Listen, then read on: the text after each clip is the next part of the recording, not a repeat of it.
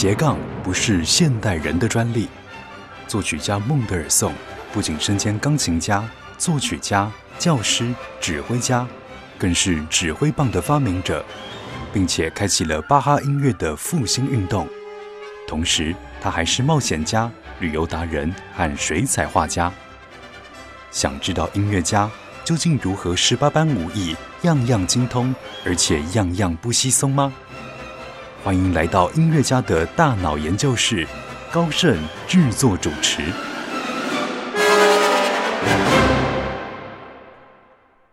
欢迎来到音乐家的大脑研究室，我是研究员高盛。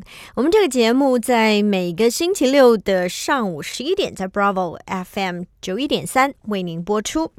那这个是一个全新企划的节目，我们透过古今中外四个不同的系列、不同时期的音乐家、音乐人，或者是我们有呃一些特别企划，比方我们邀请一些自学的孩子来分享他们的学习，或者是我们也有跟北艺大的呃音乐。与影像跨域学程来合作啊，我们想来了解一下，现在无论是年轻的孩子，或者是在历史上很多呃古今中外的音乐家、音乐人，他们为什么可以有那么有趣的跨界？或者是斜杠的人生，那想知道一下他们的大脑到底是 呃有些什么特殊不同的构造？那事实上，我想对于很多呃年轻的父母来说，在教养孩子的时候，除了基本上，呃，这个食衣住行各方面给他们有足够的资源。那我知道，在应该十多年前，我的孩子还小的时候，就他们很流行，呃，所谓左右脑的开发啊。因为的确，这个基因讲到我们，嗯，可能有一些人他就是。特别偏重呃这个逻辑思考这一部分很强，但有一些人的艺术性、创造性啊，或者是这种比较感性的这个呈现呢是比较强烈的，所以如果父母亲。都是比较呃理性的，可能他们的孩子基因里面的确就会是呃数理方面比较强。那如果父母可能都是呃从事创意的工作的，呃，那他们的孩子可能我觉得不只是基因啦，就是那个耳濡目染，他有比较多的机会来接触到这些事物，呃，所以就会让我们感觉说。他会比较多开发他逻辑的这一块。那怎么样让左右脑都平衡发展呢？其实我们也可以看到很多的学校教育现在当然也有呃在努力做这件事情，呃，也就是所谓的通识课程啊。比方说我去海洋大学教音乐欣赏啊，因为他们可能都比较偏重理工科，所以他们需要在通识课程上提供你一些比较感性的、比较艺术性质的呃一些课程。那可能比较是偏重设计啊，偏重艺术啊，呃，音乐或者是美学的，可能他们就会需要有一些理工方面的经验啊，在他们的通识课程当中，我觉得其实当然在教育体系里面都有注重到这个，但是我们在呃今天要跟大家分享的就是这个高 EQ 又有幽默感的维也纳。古典时期的三杰之一海顿啊。那其实我对他的认识，我们自己会觉得说，呃，这个海顿呃是一个呃也算是有相当相当高的这个情商指数吧。好，我们先来讲为什么他有这么好的情商指数。虽然他，我们等会儿会。简单介绍一下，他出生并不是要栽培他呃走音乐或者往这个作曲的这个方向发展，但是就是我想这个就是每一个人的成长历程里面的一些机缘啊。那我们先来讲两个反映在他高 EQ 的事情上，第一个就是呃在他。呃，一七七二年四十岁的时候呢，那那个时候他就是跟着非常喜爱音乐的匈牙利公爵埃斯特哈吉呃，那照例带着他的宫廷乐队呢，到这个风光明媚的别墅。啊，去避暑。那不同于以往的是，这一次啊，公爵逗留的时间特别特别的久，就是不肯回去。那么渐渐的呢，团员们都开始想家。我想听众朋友也可以想象一下，在海顿的那个年代，你看一七七二年啊，交通一定是不方便的哈。那就算我们今天有高铁啊，我们有这个子弹列车等等，很长的路途，你可以很快咻一下，真的就到。在那个时候，他们真的是舟车劳矛盾。所以呢，团员想家，可是这个公爵却一点也没有察觉到大家的心情。所以这个时候，身为宫廷乐长的海顿觉得说：“哇，我是不是可以为我的呃下属们想一点办法？”所以他灵机一动，就写下了非常著名的第四十五号交响曲《告别》。好，晚上的这个音乐会时间又到了，公爵满心期待的来到大厅。哎，这里我们要先跟听众朋友讲一下，十八世纪的时候还没有电灯，所以乐师们都是靠着谱架上啊设置的一根蜡烛来照明。好，整个音乐会开始了。那么音乐一如海顿平常的作风，第一个乐章接着一个乐章，轻快优雅的进行。那公爵渐渐的不耐烦起来了，心里想说：这个海顿到底在搞什么鬼？不是说这一回是一首不同于以往的交响乐曲吗？好，这个乐曲终于进入第四个乐章了。按照这个呃习惯啊，所呈现的当然是一个快速的风格。就这样，大概进行了三分钟左右，音乐突然间中断了。在响起来的时候，速度变得有一点忧愁的缓慢。正当大家觉得奇怪的时候啊，一个法国号乐手悄悄的合上了乐谱。突然间呢，他就吹熄了这个谱架上的蜡烛。拿着乐器就站起来，然后呢离开了。更令人吃惊的是，随着音乐的进行，乐师们一个一个都这样慢慢的吹灭蜡烛，合起乐谱，拿着乐器离开了。最后只剩下两个小提琴手用很微弱、凄凄惨惨的声音结束了全曲。那么之后，舞台上最后的蜡烛也被熄灭了。一时之间呢？所有的听众都傻，当然也就没有人记得要来鼓掌喽。这个时候，喜爱音乐的公爵立刻就明白海顿这一首乐曲的含义。第二天，马上就下令我们要打道回府了。一场可能会发生的这个劳资双方冲突，就这样的被善解人意的海顿用机智幽默的方式来化解了。那你说这个海顿的大脑是有什么特别的能力？诶，其实我们来研究，我们等会会继续的来研究。我只是觉得说，可能他常常在作曲，而且他要为这一些皇宫贵族来服务。他是需要有灵活的大脑，怎么样能够保住他的工作，保住他的这一些同事的工作，保住这一大群人的饭碗？他是需要努力的去想怎么解决这些危机。那运用幽默感，其实真的是非常非常重要的一件事。我们就赶快来听听看，在海顿的第四十五号交响曲告别的第四个乐章所呈现的这一个告别。Farewell 的一个进行吧。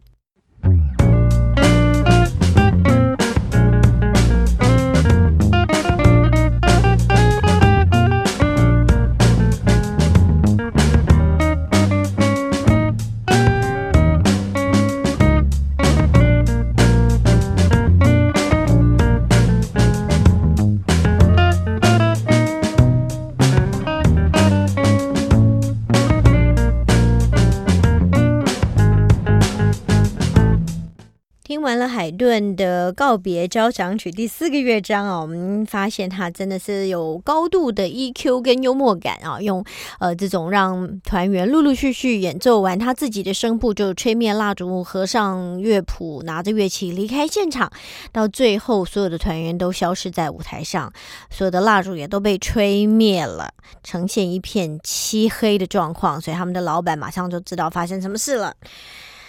啊，再来看另外一个展现海顿高度的呃幽默感的小故事啊。那这个故事是发生在一七九一年，也就是海顿五十九岁的时候。那当时伦敦的贵族非常喜欢有来玩乐团呐，听音乐。但是很多人其实根本就不懂得欣赏，说这个听音乐只是为了显示自己的身份和阔气，那就是附庸风雅吧。其实现在我们放眼望去啊，音乐厅的现场其实也是有一些这样的人，但是我们会觉得好啦。无论如何，呃，有一些有资金的人来赞助这些音乐的演出，对于音乐家来讲还是不错的。好，那所以当时常常有一些绅士淑女在音乐会当中会打瞌睡哈，所以非常幽默的海顿就想要整整他们。那有一天呢，他这个海顿就告诉一个英国朋友说：“哎，我正在写一首新的交响曲哦，保证好让你们听了会大吃一惊。”所以很快这个消息就传遍了整个伦敦。这个新的乐曲，也就是第九十四号交响曲，金额发表的那一天呢。有很多很多的绅士淑女都满怀好奇的赶来赴会。好了，音乐又开始了，一如呃往常，这个海顿非常这个温和而优雅的曲风。那当然，听着这样优美轻快的曲调，不知不觉的这些绅士淑女又开始打瞌睡了。当音乐进入了第二乐章的时候，开始的音乐是宁静，正是让你好眠。不料。突如其来的一声巨响，就把在场的观众都吓了一大跳，当然也惊醒了很多的梦中人。好啦，清醒的人们开始竖起耳朵，注意来听音乐，期待着海顿下一个惊人之举。可是呢，之后的音乐只是一如往常的平稳悦耳。就这样，他们用心倾听了所有的音乐。海顿又一次成功的运用了他的机智和幽默感，不但轻松的教训了那一些只会附庸风雅的贵族，也让他们因此而得到用心倾听音乐的美好经验。好啦，我们借用海顿的机智和幽默感，当不愉快的事情发生的时候，你会用什么方式去化解呢？那其实一个有智慧的人会用平和幽默的方式去处理事情和解决问题。海顿真的就是一个很棒的楷模，你觉得呢？我们就一起来听听这一首非常知名的海顿第九十四号。交响曲第二个乐章，惊愕就在其中，等待着你。希望你别打瞌睡，也别吓了一大跳呢。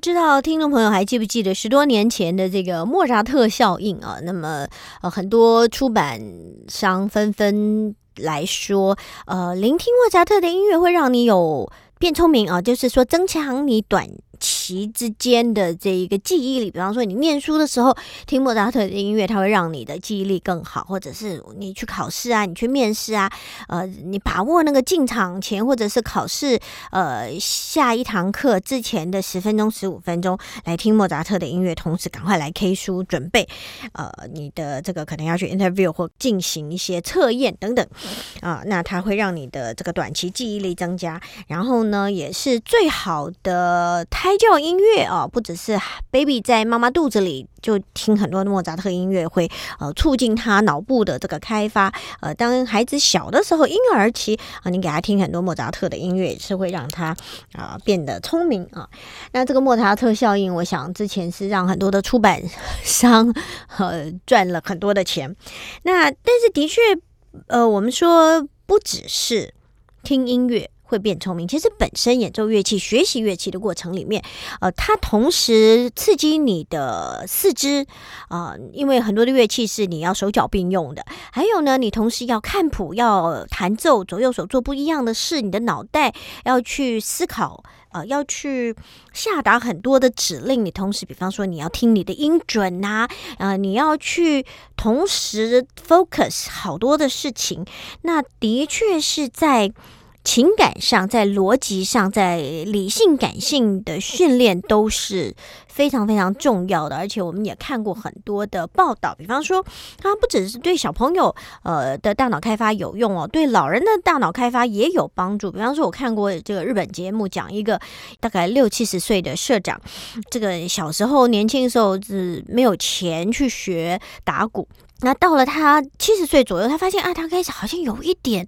呃，老化了，他就想说：“我不管，我要在我还有能力的时候，我赶快去学我最爱的打鼓啊，去学爵士鼓。”那我想各位也都知道，爵士鼓这个套鼓里面呢，有好多不同的呃设置啊，包括你真是左右手啊，同时要去操作不同的鼓面，脚呢也有去踩这个大鼓的这个部分啊，然后你要去使用不同的鼓棒啊，打小鼓的啦，或者是。呃，用鼓棒、用鼓刷、用各种的节奏，呃，四肢手脚都要同时来做很多不同的事。他这样持续学习了一年之后呢，他再去做他的这个脑部的测试，哎，发现他的这个脑部有被开发哟。第一个，他退化的状况明显的改善了，他不管是记忆力啊，各样的能力都好像呃，又是。维持以前身体健康很不错的时候的状况，甚至他的大脑呢？呃，有所谓的这些凸起有一些的增加，也就是说，我们的脑部其实，在我们从小到大会被运用、会被开发的部分，其实是很很局限的。如果你不是一个热爱学习的人，你不是一个不断的去所谓啊尝试新的事物的人，其实你的大脑呃会随着年龄开始退化啊。他很多人都说，其实好可惜，其实上帝创造我们的脑是能够做的事情是很丰富，所以。为什么有一些人他可以斜杠的很厉害，他可以文武双全，他又是很有这个呃运动方面的常才，他在艺术上可能又会演奏乐器，又会呃画画，又会什么很会做菜啦，又很会就是有各式各样的专长，所以我觉得是有一句老话。啊，虽然已经真的老掉牙，我们说活到老学到老，我觉得这是一个很真实的事情哈。我们来看一下海顿呢，他其实很好玩的是，他在愚人节出生的啊，他是一七三二年诞生于奥地利东部一个靠近匈牙利边境的小城赫劳。那这个三月三十一日的夜里出生的母羊座聪明小孩呢，在家族记录上的出生日期却是四月一日。愚人节，那海顿的父母完全不是从事高尚职业的人。他爸爸其实是一个做车轮的工匠，妈妈则是做过厨娘的普通家庭主妇。那奇怪的是，生长在这样毫无音乐背景的家庭里面。海顿却是一位伟大的天才音乐家，他所创作的乐曲呢，当然就是非常符合那个时代，很端庄、很优雅。这样的发展可能会让现代的优声学还有这些胎教理论者不知道要怎么去呃回应。那无论如何，海顿音乐中那一份很淳朴的成分，还是应该跟他是生在乡下呃这一种乡下人的家庭背景有一些。关联吧，那当然与后半辈子他这个备受尊崇相比，海顿的前半辈子是比较辛苦的哈。我们先来听一段音乐，我觉得这个我们来听一下，这是他的军队交响曲。军队交响曲里面呢，在当时很很特别，是因为呢。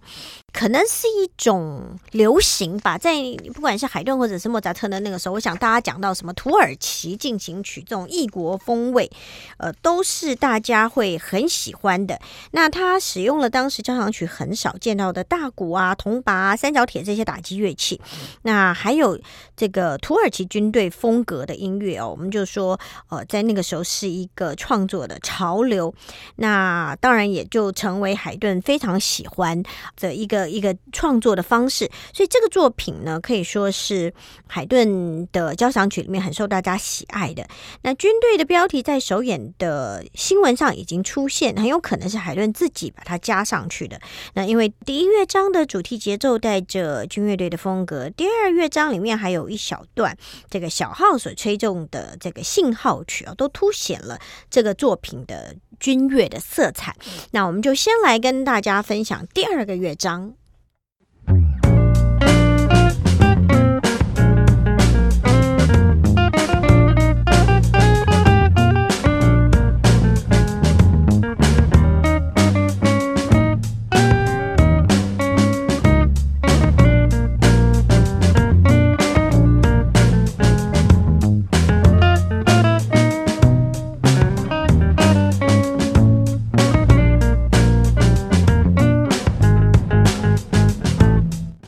欢迎回到音乐家的大脑研究室，我是研究员高盛。我们的节目在每个星期六早上十一点在 Bravo FM 九一点三为您播出。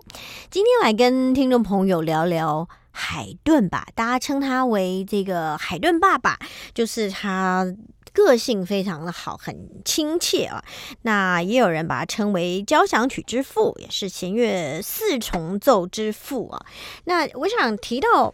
海顿啊，那大家讲他是交响曲之父，真的不是没有道理的。你刚刚看他创作的这个交响曲的数量就很惊人，上百首，对不对？其实海顿写了四十年的交响曲，那在贝多芬以前的这些交响曲历史可以说是几乎有海顿一个人包办了。尤其是在他这个所谓塑造还有确立交响曲的形式方面啊，海顿真的是功不可没。那海顿的一百多首交响曲大致被人分为四个时期，第一个时期是从呃一七五七年到一七六一年，就是海顿在这个二十九岁的时候被埃斯特哈奇。亲王聘用为宫廷的副乐长以前的作品啊，这是他的交响曲初体验。那严格来说算是一个习作。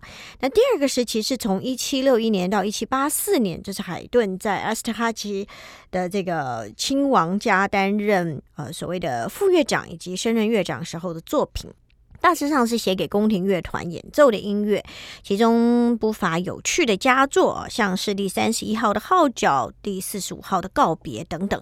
那其实虽然海顿贵为这个宫廷乐长，但在那个时代啊，他们其实跟这个所谓的仆人、下人差不多，他们不会跟呃皇帝这些亲王一起用餐，他们吃饭都是跟下人一起的。当然要来先讲一下哦，就是海顿小时候，我们说他呃虽然出生在乡下啊，然后蛮蛮穷困的。他六岁的时候就离开他的家乡，到了呃这个海恩堡，跟随一位在教会服侍的表叔一起上学。那其实他八岁的时候进入了维也纳的圣斯蒂芬大教堂的儿童合唱团，就是我们现在知道知名的维也纳。儿童合唱团啊，那当然，呃，他在那里有很好的音乐训练，甚至古典文学还有科学的训练。哎，你是不是觉得很很妙？呃，学音乐为什么还会学科学？哈，这个就是我觉得啦，就是为什么他们讲文艺复兴时期他们的教育就是所谓的所谓的通才，他什么都要学，所以呢，他就可以开发他的左右脑，好让他无论在理性上，在感性上。都有接触。好啦，这些美好时光，直到他十七岁变身之后的海顿，当然再也没有办法留在这个儿童合唱团，所以身无分文的他就流落维也纳街头。那小提琴拉的不够好，也没有办法找到乐团的工作，只能够呃靠加入这个街头乐团卖唱为生。但是呢，这个时候他从事了教学啊，那大概可以简单的糊口。可是呢？其实蛮好玩的，就是在这个时候，他遇到了作曲家波波拉。那波波拉当时刚好需要一位伴奏兼仆役啊，也就是佣人啦。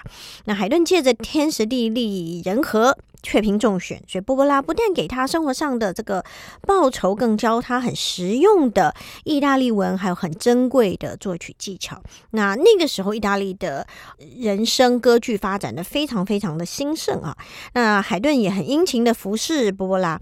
那这一段经历无疑是让海顿成为音乐家的重要历程。你看，他要伺候这一些他的老板，他是不是要学会察言观色？他要很敏锐的知道他的应对进退。我觉得也是一种大脑的开发吧，让他知道怎么化解很多的难关。很有趣的就是跟随这个波波拉学习的经历，还让海顿跟名震全欧的这个凡里奈利哈产生了关联。那这位当时声名如日中天的这个阉人男高音呢，在海顿出生之前也是波波拉的重要学生。在电影《绝代艳姬》当中，其实讲的就是他的这个故事啊。那当时波波拉呃还被请去伦敦对付韩德尔。好，他们很好玩哈，他就是把这个得意门生呢，法里奈利招去助阵。那离开伦敦之后，波波拉先后待过拿破里、德勒斯登等等地方，之后就到了维也纳。好，维也纳其实也不是波波拉或海顿久待之处，但是两人的相逢却是在维也纳。好，所以我们就是透过这样子，在二十九岁的时候，海顿就开始转运了，他就被匈牙利最有钱有势的埃斯特哈奇亲王聘用为宫廷的副乐长。好，开始他在宫廷担任为这些贵族创作音乐这样子的工作。所以呢，我们接下来要跟大家分享的是他的第一百零一号的作品。时钟，那这个作品其实非常非常的有趣，为什么呢？因为其实呃，讲到这个时钟，他是。可以说是海顿后来他他当然年纪也大了哈，他就是工作也清闲了，他有就是被邀请到英国去创作呃一套非常厉害的伦敦交响曲。那是在这一套作品当中很优秀的作品，它主题处理跟配器的手法其实已经接近到贝多芬的交响曲。那至于这个时钟的标题，则是来自于第二个。乐章的主题啊，也就是它有一个非常规则的伴奏音型，让很多人联想到滴答滴答这种时钟的很规律的摆动声。那另一方面呢，海顿在第四乐章很精彩的副歌手法运用，也让这个乐曲增色许多。我们就来听听看时钟这一个交响曲这个 title 的由来，第二个乐章。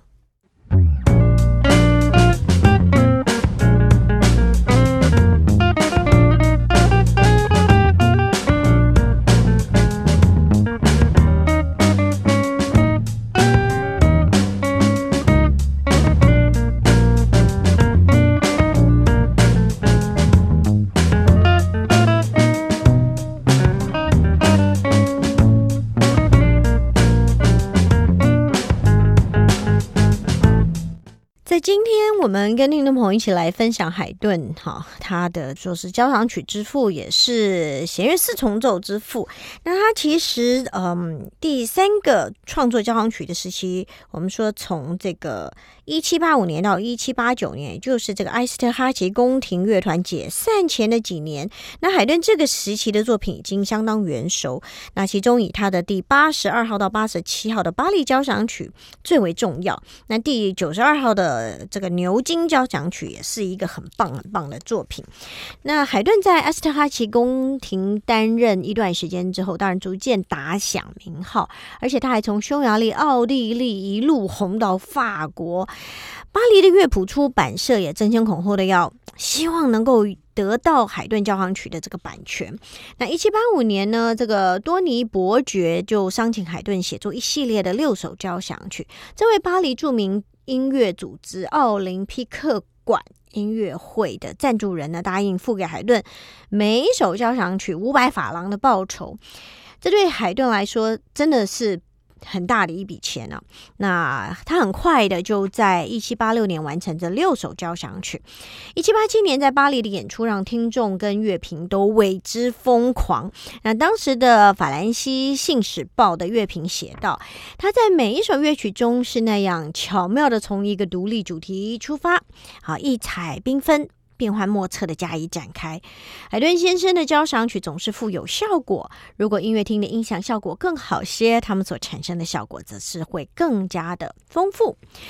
那巴黎交响曲之后，第八十八、八十九号的这个交响曲是受到埃斯特哈奇宫廷乐团的小提琴手托斯特的委托，那为了在巴黎演出所需之作。那第九十号到九十二号的交响曲，则是尝到甜头的多尼伯爵再度委托海顿创作的作品。那基本上第三个时期的十一首交响曲都和巴黎脱不了关系。那海顿交响曲的第四个时期也是最重要的，这个一七九一到一七九五年，海顿为了在伦敦开演奏会而创作的十二首交响曲。那至于是什么机缘促成这？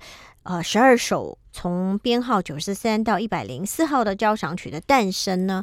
我们说五十八岁的海顿，这是他的这个老板呢，呃，Nicholas 啊，埃斯特哈奇亲王过世，那继任者呢就把海顿苦心经营的宫廷乐团给解散了。不过，仍然给海顿担任有薪水可领的这个名誉乐长。有钱却没事干的海顿呢，就就是应了音乐业者啊，Solomon 他的邀请访问伦敦，结果呢，没有想到受到了很大很大的欢迎。那当然，在呃，他过了四年之后又再度的访问伦敦。这两次跨海之行，正是所谓伦敦交响曲，或称呃 Solomon 交响曲的催生啊。那海顿跟 Solomon 就达成协议，要为这一趟伦敦之行创作十二首新的交响曲。那每一首交响曲的报酬各为三百磅啊，这个三百英镑加上指挥报酬一百二十。英镑跟版权两百英镑哇，大家数学好的可以算一算，真是还蛮可观的一笔数目。那海顿为了工作，也为了赚钱，其实这个何乐而不为？所以海顿呃，真的就是这个让他这十二首的伦敦交响曲受到很大很大的。欢迎，其实我们呃来到这儿，我们先来听一下啊，因为我们也说他是弦乐四重奏之父嘛，哈，我们要来听呃，在他的作品里面有一个我觉得是很很重要的作品啊，就是他的 C 大调第七十七号的弦乐四重奏作品七十六至三，又名皇帝四重奏。这个作品创作于一七九七年，是六十五岁的海顿。从伦敦回来之后完成的作品，啊，他献给了鄂尔多迪伯爵。一七九九年这个作品出版，哈，为什么有这个 title？皇帝是由于来自第二乐章以皇帝颂为主题的四段变奏曲。那这段主题则是海顿为弗朗西斯二世所写的。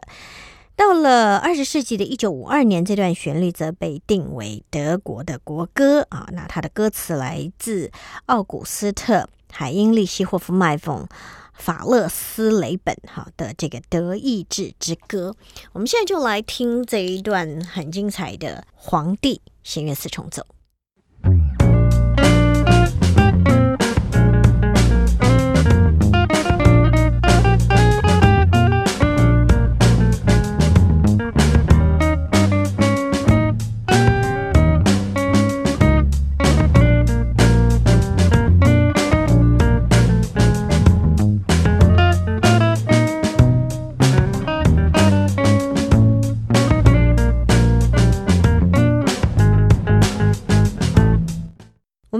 大家来呃谈到海顿啊，他从一个完全没有音乐背景的家庭出生成长，但是经过他自己也是认真努力学习啦，有亲戚带他呃去进到了维也纳儿童合唱团，接着又遇到了。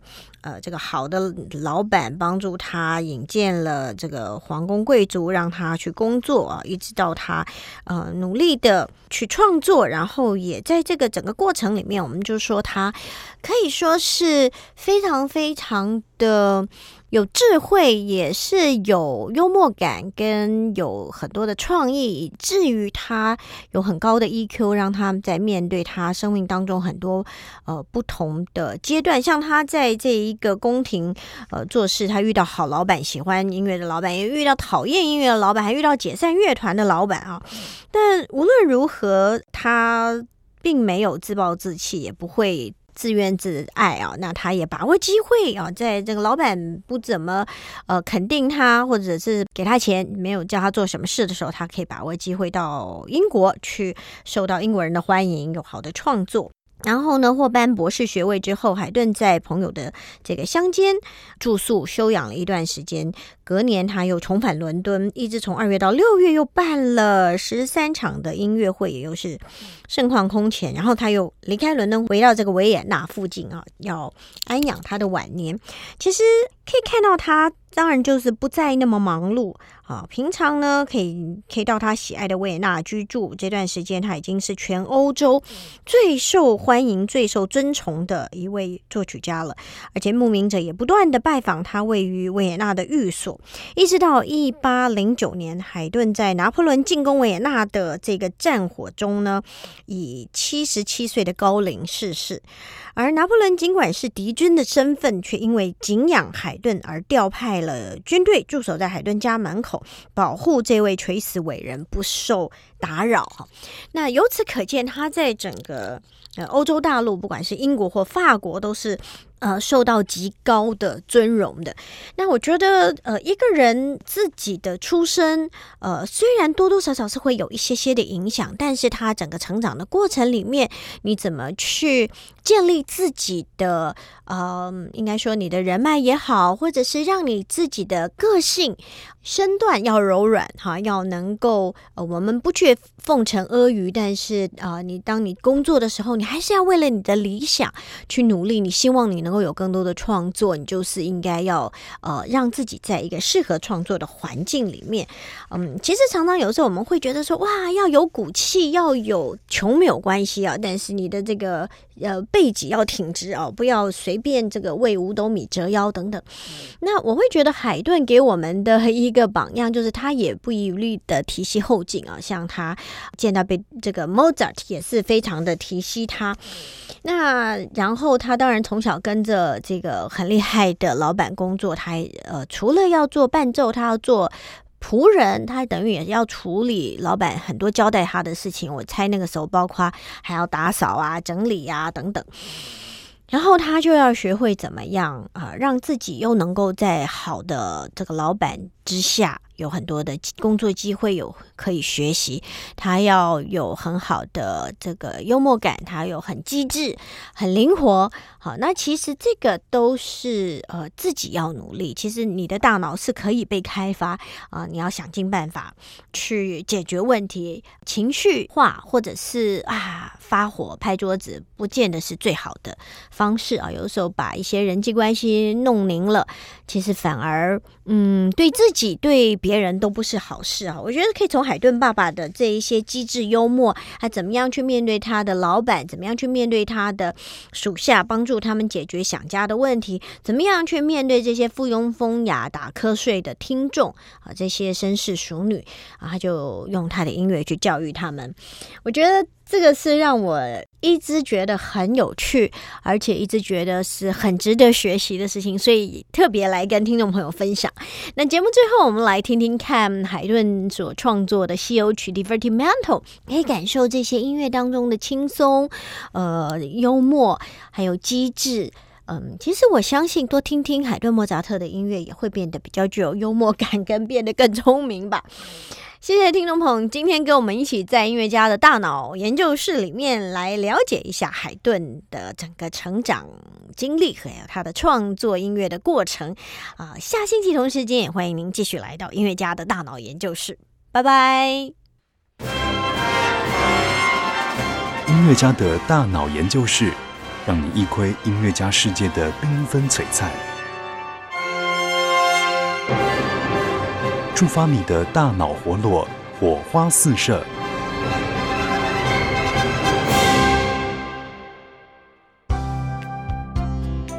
本节目由文化部影视及流行音乐产业局指导播出。